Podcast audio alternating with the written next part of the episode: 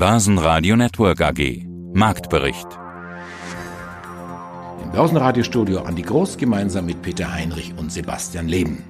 Der DAX zeigte sich am Mittwoch recht volatil. Im Hoch kratzte er an 10.800 Punkten. Anleger feiern die Corona-Lockerungen. Allerdings ging's im Tief dann runter bis auf 10.600 Punkte. Anleger waren entsetzt von Horrormeldungen aus der Wirtschaft. Die Einkaufsmanager funken SOS, vor allem aber die Gefahr einer Wiederauflage des Handelskonflikts USA und China verschreckt die Anleger. Und auch die Furcht vor der berüchtigten zweiten Welle der Corona-Seuche ist durchaus real.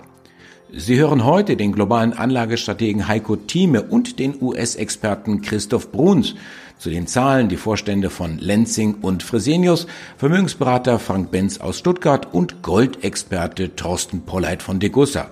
Außerdem MM Warburg Chefvolkswirt Carsten Klode zum Urteil des Bundesverfassungsgerichts gegen die EZB. Alle Interviews hören Sie außerdem in voller Länge auf börsenradio.de und in der Börsenradio-App. Heiko Thieme, globaler Anlagestratege. Was sind denn Ihre aktuellen Kauf- und Verkaufideen? Starten wir mit den USA, den Indizes und den dortigen Werten. Folgendes, ich gucke, mich, gucke mir in erster Linie erst einmal die Indizes an, das heißt den Dow Jones, man kann alternativ auch den Standard Poor's 500 nehmen. Ich nehme nun aus traditionellen Gründen den Dow Jones, weil es der älteste Index ist. Ihn gibt es seit dem 26. Mai 1896. Damals bei einem Indexstand von übrigens 41 fing man an. Und wenn man sich das heutige Niveau anschaut, ich war von rund 24.000, das war keine negative Erfahrung. Das war eine gute Performance von ungefähr 5% pro Jahr, wenn man will. Dazu kommt die Dividendenrendite, sodass man im Jahresschnitt seine rund 7% erzielt hat. In anderen Worten, alle zehn Jahre konnte man sein Kapital hierbei vor Steuern verdoppeln.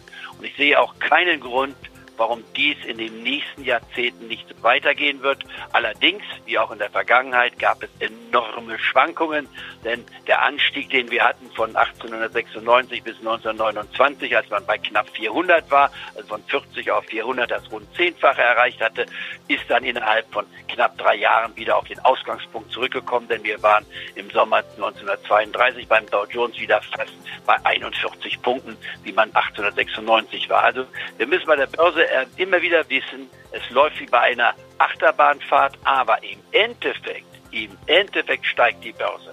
Wir werden immer wieder uns nach vorne entwickeln. Warum? Weil wir ja die Wirtschaftskapazität reflektieren und die wird weiterhin expandieren, egal wie die unmittelbare Zukunft ist. Und das heißt für mich, äh, der Dow Jones ist als Basis zu sehen. In Deutschland nehme ich den DAX. Beide haben 30 Werte, repräsentieren in etwa in grober Form die Wirtschaft dieser spezifischen Länder. Und in beiden Ländern lege ich an bis zu 20 Prozent in diesen Indizes. Und das über Exchange. Das komplette Interview mit Heiko Thieme gibt es exklusiv für unsere Mitglieder im Heiko Thieme Club. Der DAX verlor am Mittwoch 1,1 Prozent und schloss bei 10.606 Punkten. Beim MDAX gab es ein leichtes Minus 0,2 Prozent. Schlusskurs hier 23.083 Punkte. Der ATX in Wien verlor ein halbes Prozent und schloss bei 2.185 Punkten. Dr. Christoph Bruns, Vorstand und Fondsmanager Lois AG. Ich, ich habe jetzt gerade laut aufgelacht, weil Sie sagten Rateagenturen. War das jetzt ein Versprecher oder war das ein böser Seitenhieb? Da habe ich mit einem äh, kleinen Peitschenhieb nochmal den Witz aus der großen Finanzkrise hervorgekramt, denn damals hatten sich ja diese Agenturen lächerlich gemacht. Sie hatten ja quasi die Subprime-Anleihen mit AAA stets bewertet und es stellte sich raus, es waren eben keine Schlösser hinter diesen Immobilienkrediten, sondern Hundehütten bestenfalls. Und äh, damals hat man dann gesagt, naja, da wird ja scheinbar keine Analyse betrieben, sondern ein reines Ratespiel betrieben und deshalb hatte ich auch hier diesen Scherz nochmal wieder an die Oberfläche gebracht. Wo und wie haben Sie investiert seit unserem letzten Gespräch? Wo sehen Sie Potenzial? Gehen wir ins Risiko oder eher vorsichtig? Nee, nee, nee. Man muss in der Krise muss man ins Risiko gehen. Das heißt, da muss man Aktien aufsammeln. Ich nenne das mal klassisch Bottom Fishing. Es ist ja klar, dass die Krise Nervosität mit sich bringt und das bedeutet, es werden auch Fehler gemacht. Und in Concreto meint das, Gute Aktien werden mitunter dann auch zu billig, weil die Leute einfach raus wollen. Die sagen, ich will keine Aktien mehr haben. Der Mensch ist nun mal ein emotionales Wesen. Den meisten Anleger fehlt es ohnehin an Disziplin und in der Krise schmeißt man dann die Stücke weg. Das wird sich langfristig als Fehler erweisen. So, und da müssen wir Profis die Hände aufhalten und nach unten einsammeln. Ich meine, überall hat es günstige Aktien gegeben. Das ist heute auch noch nicht anders. Aber da hat man manche Dinge gegeben. Ich will mal zwei, drei nennen. Wir haben ja da etliches gekauft, etwa im Lost In Frankreich haben wir einen Zement-Betonhersteller VK gekauft. Wir haben eine Big, die machen diese Trockenrasierer, die machen Feuerzeuge, also ein Konsumgedöns, möchte ich fast dazu sagen, deutlich verfallen. In Japan haben wir einige Dinge eingesammelt. Zum Beispiel ein Labor, das die Tests auswertet. In Japan hat man immer das schöne Privileg, diese Unternehmen haben in aller Regel Netto-Kasse. Ganz starke Bilanzen, aber ich sagte ja schon, Japan wird gar nicht beachtet. Hier machen die Anleger einen großen Fehler. Da hat man hohe Qualitäten, sehr starke Bilanzen, denn machen wir uns nichts vor, Herr Groß. In der Krise zählt starke Bilanz und starke Finanzierung doppelt. Und das wollen wir dann mal sehen, ob das dauerhaft so ignoriert werden kann. Aber da haben wir etliche Titel gefunden, in Deutschland auch mal eine Königin Bauer, die ja 70 Prozent abgegeben hat von ihrem Hoch. Da haben wir letztendlich Übertreibungen gesehen und die muss man ausnutzen. Nicht gut kamen an die Zahlen und der gesenkte Ausblick von BMW. Die Aktien verloren über 4 Prozent. Fresenius und Fresenius Medical Care kommen weitaus besser an mit ihren Bilanzen. Hallo, hier ist Rachel MP, CFO bei Fresenius. Q1 konnten sie sich steigern, plus 7% Umsatz, währungsbereinigt, das ist ja die Kennzahl, die sie sich anschauen, auf 9,1 Milliarden Euro. Vor allem Fresenius Medical Care hat da gut zu beigetragen, aber auch Kabi mit außerordentlichen Nachfrageschub wichtiger Medikamente und medizinischer Geräte eben bezüglich dieser äh, Covid-19-Patienten, da vor allen Dingen Europa und USA. Es war schon ein besonderes Quartal, muss man ja sagen. Wie bewerten Sie Q1? So, ich sehe Q1 als ein guter, äh, solider Start in, in 2020. Diese 7% Umsatzwachstum ist natürlich erfreulich, auch in diesen schwierigen Zeiten.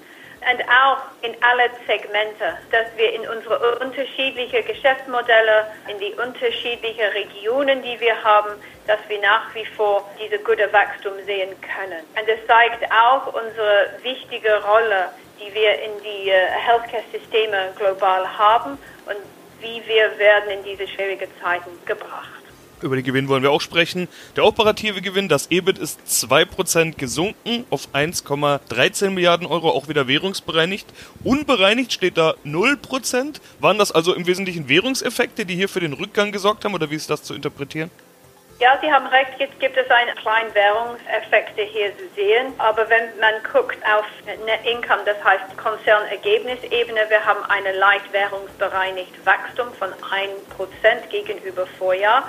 Und ich denke auch, trotz die Corona-Effekte, die wir diskutiert haben, das ist eine sehr erfreuliche Zahl. Das heißt, wir haben diese zusätzlichen Kosten gemanagt und auch die Herausforderungen, die wir darüber gesprochen haben, auch gemanagt.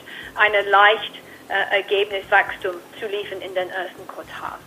Es ist klar für uns, dass in die kommenden Monate und Quartale die Entwicklung bei Corona ist schwierig einzuschätzen. Äh, und das heißt, äh, wir sind zufrieden mit dem ersten Quartal, aber sicherlich, was wir erwarten können momentan, ist, dass wir vielleicht ein paar weitere negative Effekte von Corona in den zweiten Quartal sehen könnten. Aber wie ich schon erklärt habe, ich denke, dass unser Geschäftsmodell und unsere Diversität global ist robust und bleibt robust auch in dieser schwierigen Zeit. Eine Rekordentlassungswelle gab es in den USA. Dort wurden über 20 Millionen Stellen abgebaut. Das ergab die aktuelle Umfrage der privaten ADP. Den offiziellen Bericht der US-Regierung gibt es am Freitag. Mein Name ist Frank Benz, Vorstand der Benz AG. Wir sind eine private Vermögensverwaltung mit Sitz in Stuttgart. Sprechen wir mal über die Unternehmen. Die streichen ihre Ausblicke, sie streichen Dividenden. Das machen sie ja nicht, um die Anleger zu ärgern. Spielen wir noch mal ein bisschen gute Zeiten, schlechte Zeiten. Sind Sie noch mal ein kleines Zwischenfazit der bisherigen Bilanzsaison. Ja, wenn man so ganz grob reinschaut, ich sag mal, wenn man sich den Prime Standard anschaut, also die ca. 300 bis 304 größten Unternehmen so in Deutschland. Dann haben wir bisher nach aktuellem Stand so grob 77 Umsatz- oder Gewinnwarnungen. Davon waren 45 sogar so, dass sie durch nicht neue ersetzt wurden. Also das Unternehmen hat von vornherein gesagt, also momentan können wir gar nicht sagen, wie es denn in Kürze aussehen wird oder aussehen kann. Das führt natürlich dazu, dass man auf der anderen Seite auch feststellen sagt, unabhängig davon, wir haben zwar eine hohe Zahl, aber es gibt auch einige, die bisschen davon profitieren oder die zumindest noch im Rahmen sind. Und hier kann man ja unter anderem verschiedene Branchen sich anschauen. Das haben wir ganz vorne liegt natürlich, weil für uns alle verständlich und nachvollziehbar und leicht ersichtlich Automobilbranche. Da haben wir circa 60 Prozent Einbruch in diesem ersten Quartal, wobei wir ja vom ersten Quartal nur von den letzten sechs Wochen reden, dass das Thema im großen Stil im Raum gestanden ist. Das heißt, brutaler werden die Zahlen sicher, die in Q2 auf uns zukommen, wenn wir einen geordneten Ausstieg aus dem Shutdown hinbekommen dass wir einen Teil der Produktion letztendlich wieder anlaufen lassen können oder vor allem, wenn in China nicht nochmal wieder ein Rückfall droht oder entsteht, weil dann können ein Großteil der Unternehmen, die zumindest international unterwegs sind, dort gewisse Geschäfte kompensieren, um ihre Bilanzen einigermaßen in den Griff zu bekommen. Wir haben natürlich auch Branchen letztendlich im Bereich Software, IT oder Biotechnologie, die letztendlich unterdurchschnittlich betroffen sind. Also eigentlich könnte man sagen, gewisse Profiteure, unter anderem wie eine Firma TeamViewer, Spezialist für Homeoffice Software, oder wir haben zum Beispiel die Energieversorger, die unterm Strich letztendlich auch kaum von dieser Krise betroffen sind, ist auch klar, wir brauchen trotzdem Strom, wir brauchen trotzdem Energie oder ähnliches. Also ich denke, hier muss man sehr selektiv vorgehen. Der Halbleiterhersteller Dialog Semiconductor ist besser als erwartet ins Jahr gestartet und bei der Hannover Rück gibt es immer noch keine Prognose fürs Gesamtjahr. Mein Name ist Carsten Kluth, ich bin Chefvolkswirt bei MM Warburg und Co. in Hamburg und auch zuständig hier für die Vermögensverwaltung unserer Kunden. Wir haben ein Bundesverfassungs-Nein zum EZB-Anleihekaufprogramm. Der Europäische Gerichtshof sagte ja, Karlsruhe sagte nein oder zumindest teilweise nein. Das EZB-Anleihekaufprogramm ist teilweise verfassungswürdig, so die Karlsruher Richter. Bevor wir auf das Urteil eingehen, was ist denn eigentlich die Vorgeschichte? Ja, die Vorgeschichte, die zieht sich ja schon relativ lange hin. Das heißt also, die ersten Verfassungsklagen, die sind ja schon 2015 gekommen, als damals die Europäische Zentralbank begann mit ihrem Anleiheaufkaufprogramm Staatsanleihen aus europäischen Ländern zu kaufen. Da gab es schon hier in Deutschland durchaus viele Leute, die das mit Kopfschütteln beurteilt haben und gesehen haben und gesagt haben, Mensch, das ist doch eigentlich monetäre Staatsfinanzierung und die ist verboten. Also was macht die EZB da? Darf sie das überhaupt? Und das soll doch bitte dann das Bundesverfassungsgericht klären, ob das alles so rechtmäßig ist. Und was sagt das Urteil jetzt aus? Wie begründet das Karlsruhe dieses teilweise Nein jetzt? Ja, die Begründung ist ganz interessant. Karlsruhe sagt, das Problem ist, dass äh, das, was die Europäische Zentralbank hier macht, nicht verhältnismäßig ist und die EZB letztendlich mit den Anleihekäufen sich auch über das hinwegsetzt, was sie eigentlich dürfte. Klingt ein bisschen kompliziert, bedeutet äh, letztendlich, dass die Europäische Zentralbank nach Ansicht der Verfassungsrichter ihre Kompetenzen überschritten hat, indem sie die Anleihen aufkauft. Das Anleiheaufkaufprogramm hat ja in den vergangenen Jahren ein Volumen von über zwei Billionen Euro äh, zustande gebracht. Also da sind ja viele Anleihen gekauft worden. Und äh, die Verfassungsrichter sagen, naja, eigentlich hätte die Europäische Zentralbank das viel besser begründen müssen. Nicht nur so lapidar nach dem Motto, naja, die zwei Prozent Inflationszielmarke wird von uns verfehlt und deswegen tun tun wir, komme was da wolle, um dieses Ziel wieder zu erreichen, sondern man hätte es letztendlich äh, diese Zielerreichung oder Zielverfehlung und die Konsequenzen daraus hätte man besser abwägen müssen. Beispielsweise, was bedeutet es eben für die Sparer, was bedeutet es äh, für die Immobilienpreise, wenn jetzt äh, Anleihen immer weiter aufgekauft werden und damit das Zinsniveau nach unten geschleust wird. Und das bemängeln eben die Karlsruher Richter. Die gute Nachricht kommt von O2. Telefonica Deutschland profitiert im ersten Quartal vom gestiegenen Datenverbrauch seiner Kunden. Man will sich eben nah bleiben, trotz Kontaktverbot. Mein Name ist Thorsten Polleit, ich bin der Chefvolkswirt der Degussa. Sie sind außerdem Autor des Degussa Marktreports. Hier ist der dazugehörige Podcast. Der aktuelle Marktreport trägt den Titel Jetzt kommt die Geldflut. Klar ist, durch die Corona-Pandemie sind alle Notenbanken weltweit in den Modus der ultra-expansiven Geldpolitik zurückgegangen. Hinzu kommen die Mega-Geldpakete der Regierungen. Das Ganze unter dem Motto Rettungspakete oder Mega-Bailout. Herr Polleit, was hat das denn zur Folge? Zunächst mal haben wir es hier mit staatlichen Hilfsprogrammen zu tun im Zuge dieser Corona-Krise, die bisher ein unvorstellbares Volumen erreichen. Der IWF, der Internationale Währungsfonds, beziffert äh, die weltweiten Hilfsprogramme auf etwa 7,8 Billionen US-Dollar, um einen Vergleich zu geben. Das sind etwa knapp 40 Prozent des US-Bruttoinlandsproduktes und allein die amerikanische Regierung will ein Hilfsprogramm von 2 Billionen US-Dollar auf den Weg bringen, also etwa 10 Prozent der volkswirtschaftlichen Leistungsfähigkeit. Und dieses Geld wird natürlich vermutlich insbesondere durch die Notenbanken aufgebracht. Das heißt, die Notenbanken kaufen Staatsschulden, die neu emittiert werden, auf und geben dafür neues Geld in Umlauf. Und das kann, je nachdem wie lange der Lockdown noch andauert, natürlich große Dimensionen annehmen und das hat natürlich dann auch Auswirkungen auf die Preise in den Volkswirtschaften in den kommenden Quartalen, in den kommenden Jahren. Bevor wir über die Preise sprechen, erstmal zu dieser Rettungspolitik an sich. Kann das denn funktionieren? Sie schreiben im aktuellen Marktreport ja auch ausführlich über die weltweite Finanz- und Wirtschaftslage. Man kann Stand der Dinge heute durchaus die Hoffnung haben, dass diese Hilfsprogramme, diese Stützungsmaßnahmen einen Kollaps des weltweiten Finanz- und Wirtschaftssystems abwenden werden. Die Zentralbanken halten zum einen die gesamte Finanzindustrie, die Bankenindustrie liquide. Sie sorgen auch dafür, dass ausgefallene Einkommen für Arbeitnehmer, aber auch für Unternehmen kompensiert werden, entweder durch Transferzahlung oder durch neue Kredite oder eben Kreditgarantien. Und das lässt vermuten, dass der Lockdown, wenn er jetzt zeitlich begrenzt bleibt, tatsächlich in den Griff zu bekommen ist. Aber die Kosten werden natürlich gewaltig sein. Zum einen steigt die Verschuldung der Volkswirtschaften, insbesondere Unternehmen und private Haushalte werden natürlich weiter in die Verschuldung getrieben und es kommt zu einer Ausweitung der Geldmenge. Und als Ökonom kann man eben auch sagen, dass eine Ausweitung der Geldmenge die Preise nicht unverändert lässt, beziehungsweise sie in die Höhe treibt. Und das ist auch das, was wir befürchten. Schönen guten Tag, Stefan Dobotsky, CEO von der Lenzing AG. Ja, und wie sehr Corona sie trifft, das sehen wir an den Zahlen von heute Morgen. Die kamen dann kurz nach halb acht. Ich fasse mal kurz zusammen. Umsatz minus 16,7 Prozent, 466 Millionen. Operatives Ergebnis minus 44 Prozent, 30,4 Millionen. Die Liquidität finde ich sehr interessant, hat sich kaum verändert, liegt bei 572 Millionen dann gibt es noch eine Kreditlinie, eine ungenutzte von 233 Millionen. Das sind jetzt mal die nackten Zahlen. Wie lautet jetzt Ihre Strategie in der Krise? Eine Krise, von der niemand weiß, wie lange sie dauert, auch wenn jetzt die Geschäfte zumindest teilweise wieder aufgemacht haben.